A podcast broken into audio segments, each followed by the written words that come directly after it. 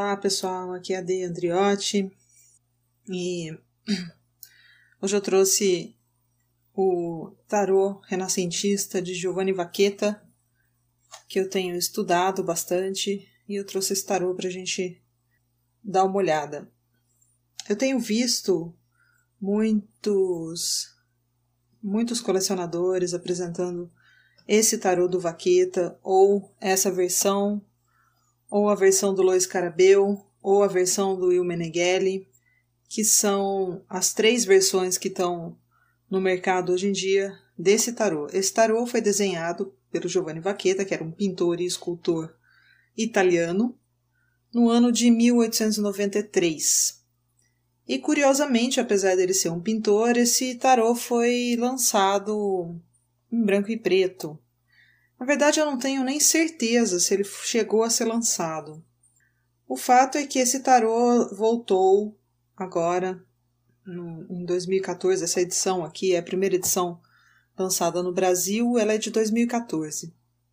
E ele voltou em três versões, como eu já disse, agora no século XXI, cada uma delas com uma cor diferente, né, colorido por um artista diferente. Essa versão que eu tenho é a versão lançada pela editora Isis aqui no Brasil. Ela vem acompanhada de um livro e o tarô é colorido por um artista mexicano chamado Guilhermo de Elisa Haras. Essa versão ela é idêntica, tá? A versão espanhola. Ela é exatamente a mesma é, que foi lançada pela editora Sírio na Espanha. A única diferença é como a caixa se abre, que aqui no Brasil ela se abre assim, né? E, e na Espanha é uma caixinha que abre como um, livro. Dentro da caixa nós temos o tarô, né, embalado nessa caixinha aqui, e um livro.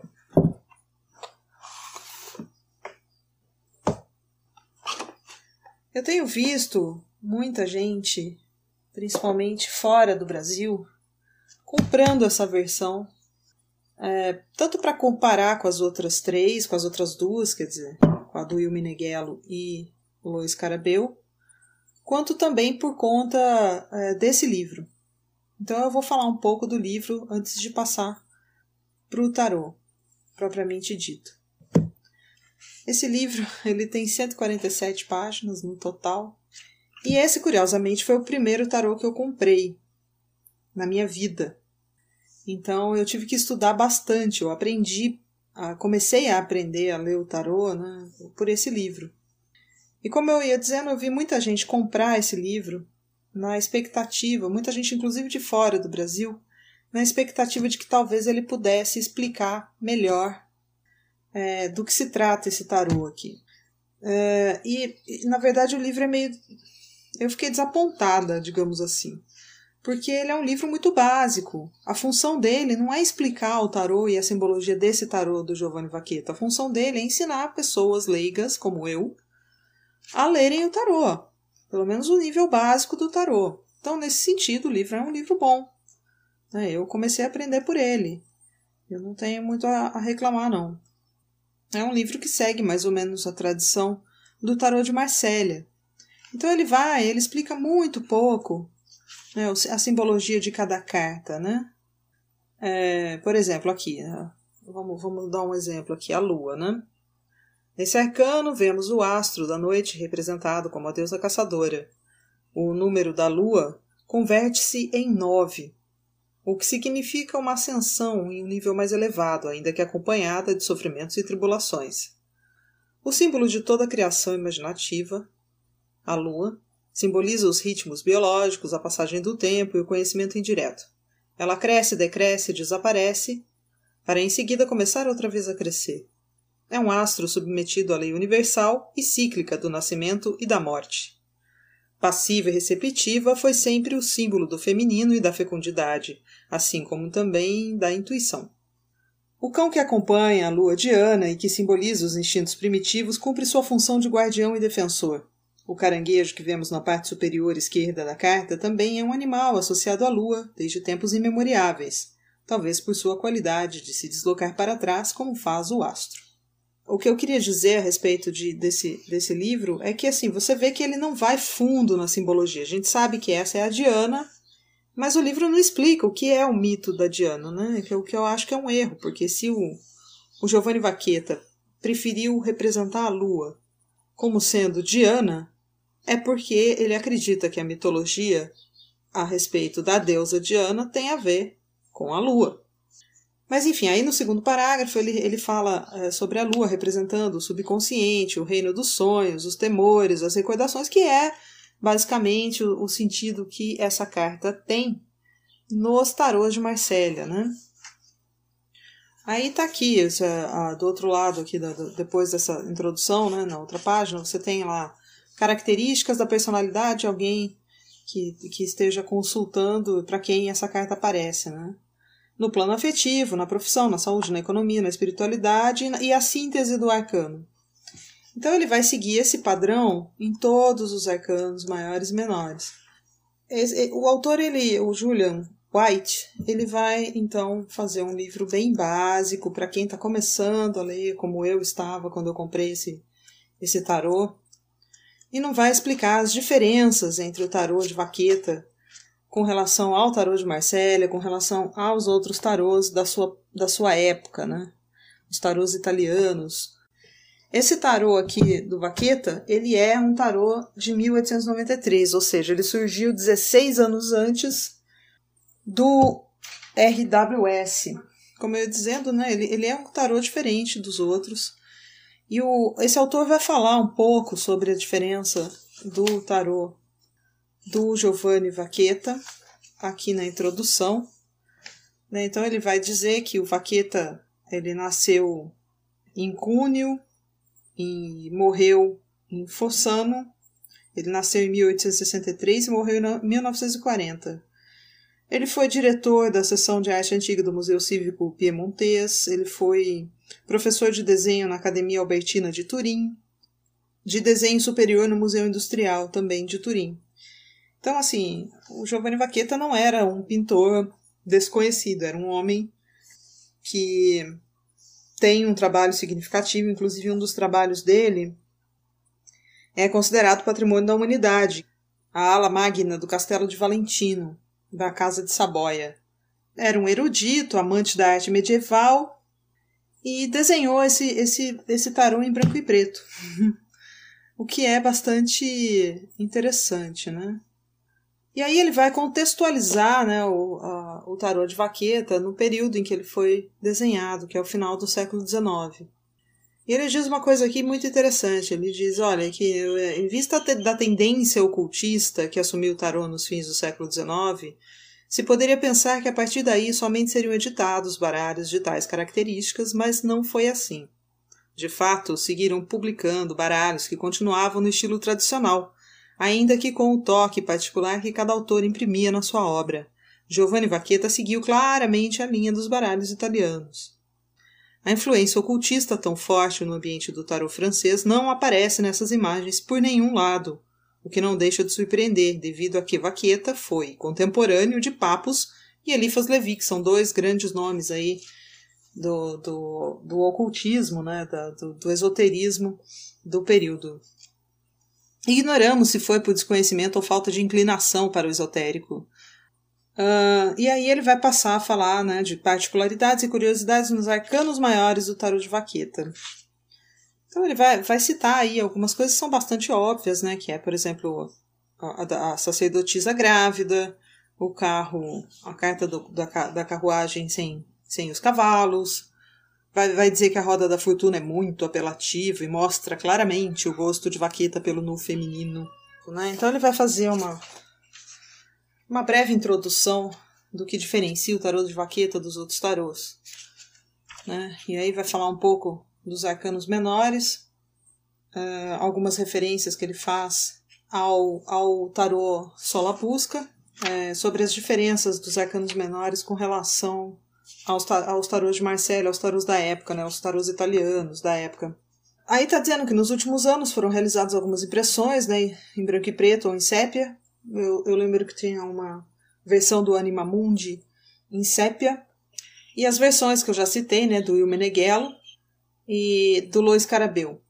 Aí ele está dizendo que, qual, seja qual for o tarô utilizado, é sempre necessário ser muito cuidadoso na maneira de abordagem, porque de acordo com a, com a forma como o tratamos, assim ele nos tratará. É basicamente ele está dizendo o que a gente, qualquer pessoa que lê tarô sabe, né? Que você pode pegar um tarô que é diferentão, como esse aqui do Vaqueta, e lê-lo como se fosse um tarô de Marsella, né? Porque ele vai se adaptar a você e ele vai é, responder a você é, da forma como você compreende. Por isso que, que os tarólogos dizem que não existe jeito certo ou jeito errado de ler o tarô. Né? O, o tarô ele se adapta ao seu leitor. Mas, apesar do tarô se adaptar ao leitor, esse tarô ele, ele foi desenhado de uma forma muito particular, muito dele, muito específica dele. E é interessante a gente é, fazer esse estudo e compartilhar e crescer, né, até chegarmos a uma conclusão do que o, o Giovanni Vaqueta quis dizer com esse tarô, o que ele quis fazer, né, qual era a intenção dele quando ele desenhou esse tarô, porque realmente é um tarô diferente. E apesar de eu não ser mestre, de eu não ser professora, de eu ser só uma estudante, estudar esse tarô está sendo um grande desafio, porque ele é bem diferente, ele é dos mais diferentes que eu já vi.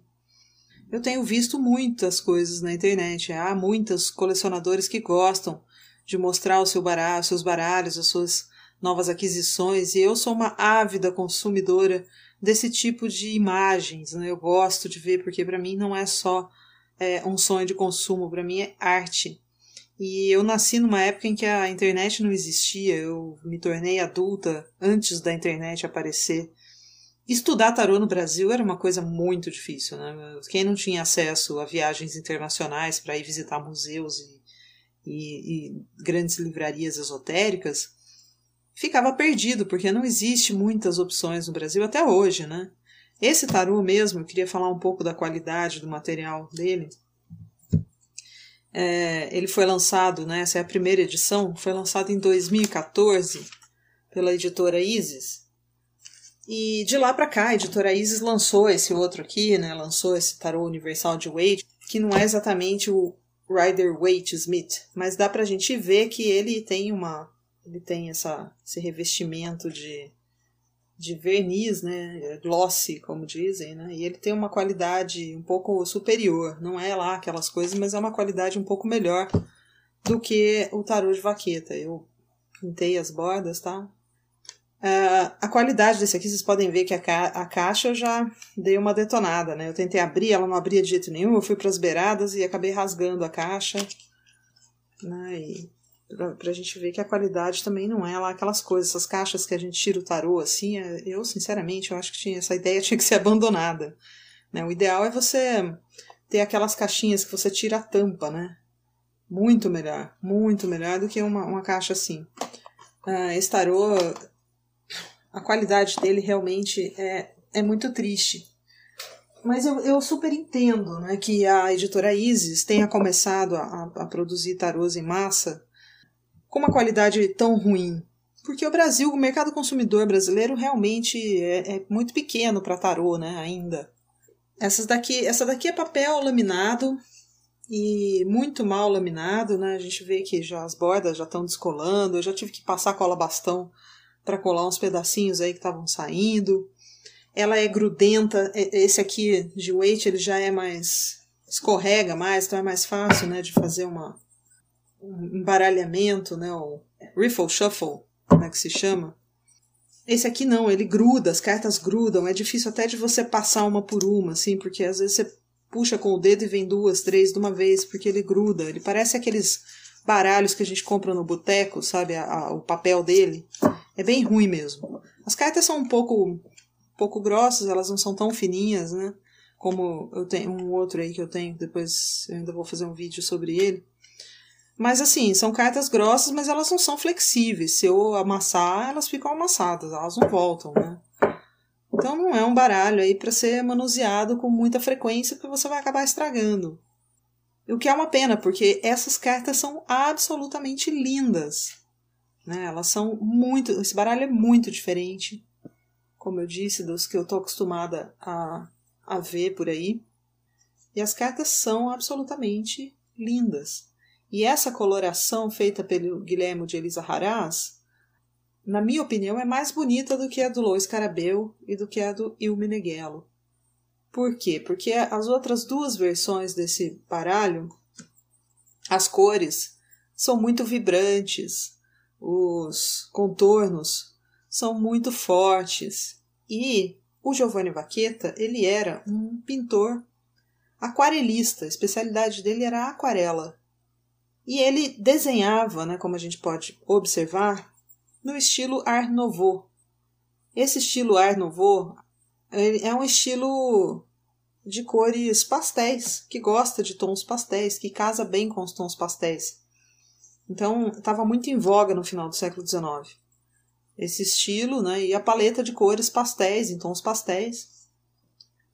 E aí eu acho que o Guilhermo, ele acertou quase que na, em cheio em fazer uma coloração em tons pastéis, seguindo o estilo de Art Nouveau, que eu acho que seria mais ou menos a paleta de cores aí que o próprio Giovanni Vaqueta teria escolhido se ele tivesse, se ele tivesse pintado esse tarô, né? Eu acho que ele teria escolhido uma paleta de cores em tons pastéis parecida com essa.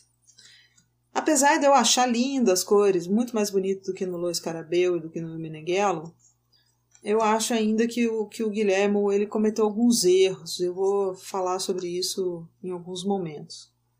Ele cometeu alguns erros na hora de colorir esse tarô. Ele não observou os detalhes é, como eu tenho observado, como outras pessoas aí podem ter observado. Então, eu estou fazendo uma rápida passagem aqui pelas cartas para que vocês possam vê-las antes de eu partir para uma análise mais é, detalhada.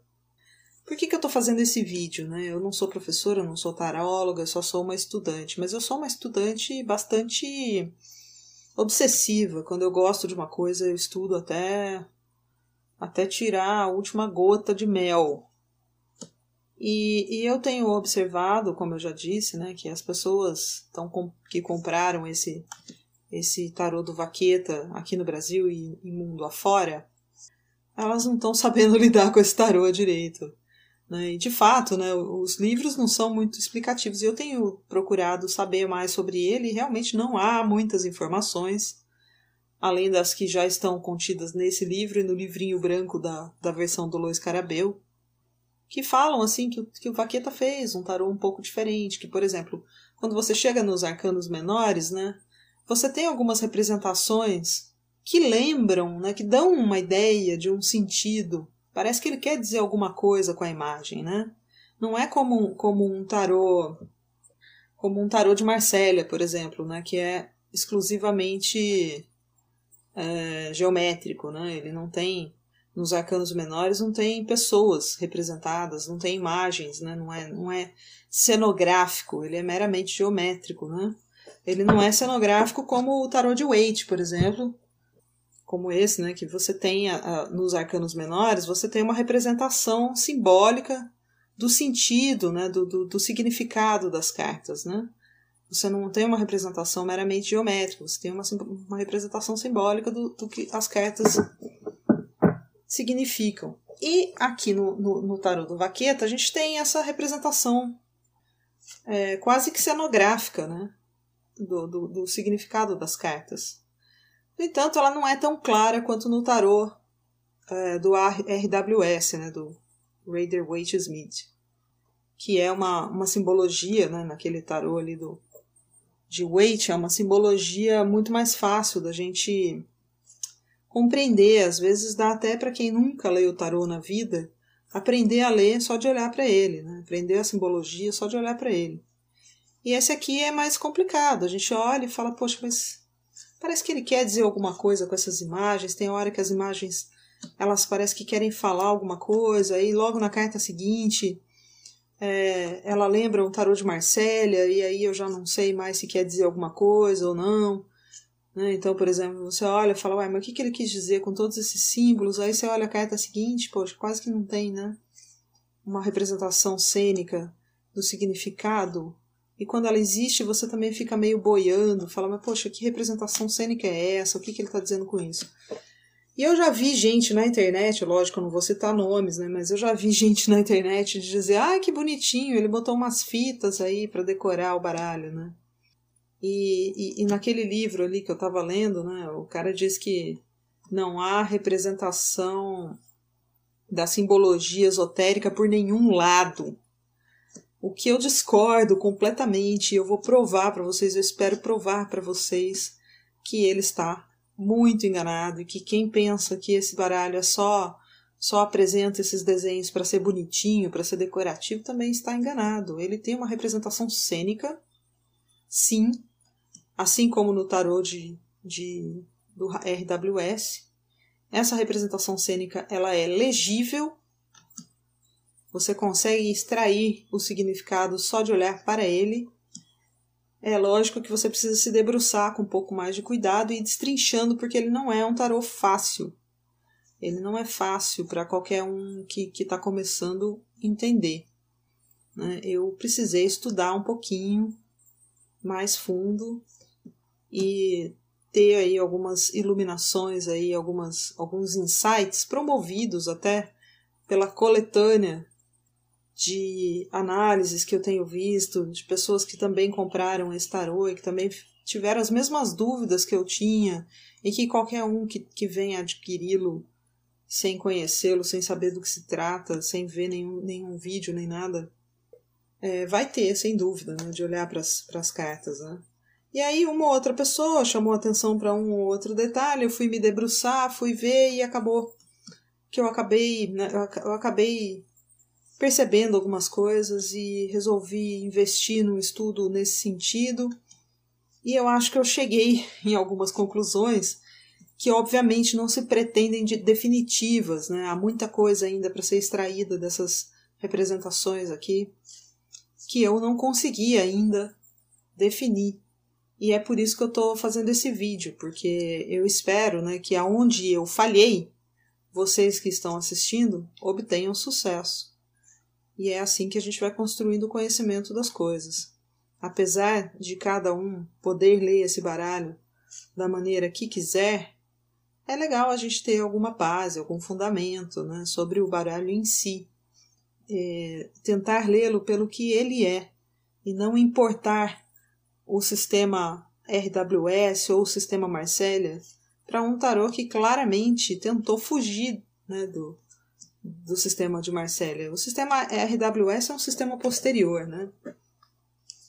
É, Importá-lo também é um pouco anacrônico, muito embora né, o sistema RWS tenha bebido da mesma fonte que o Vaqueta bebeu, que é, que é toda a história do tarô, né? Que inclusive é do, dos tarôs de Marsella, que são os mais conhecidos. Na Itália existia, existiam outros tarôs e a gente percebe, é, olhando para para as figuras desse aqui, que ele se baseou é, não só no, no, de Marsella, mas também se baseou num, numa outra tradição de tarôs, que é os tarôs tipo Minquiato, e também no Solabusca, que, que já foi mencionada no livro. Ó, aqui tem uma carta estilo Menquiato que eu estava procurando aqui.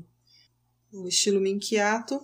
A força, por exemplo. A força ela é quase em quase todos os baralhos da tradição de Marsella ela é representada domando o leão e apenas isso, né? Vou mostrar aqui para vocês. Em quase todos os, os, baralhos da tradição de Marcelo, ela é, é a força representada assim. e com o símbolo do infinito no chapéu, né? E nessa carta aqui, ela aparece com um pilar, que é mais ou menos a tradição do, do, do Menquiato, dos baralhos do, do tipo Menquiato que é um baralho de tarô bastante diferente. Ele tem muito mais cartas do que o tarô normal, ele tem mais arcanos maiores e é um tarô também que, que faz referência à mitologia greco-romana, coisa que o de Marsella não faz. E nos tarôs de tradição é, mais italiana, eles, eles pegam mais da, da, da mitologia greco-romana. Então você vai ter, por exemplo, no lugar da imperatriz, você vai ter Juno, né? No lugar do imperador você vai ter Saturno, é, que são deuses gregos, é, deuses romanos, né? com os nomes romanos. Aqui a gente vê algo parecido, né? Você vê de vez em quando aparece uma figura mitológica, que nem a Diana representando a lua, e o Febo representando o Sol, né?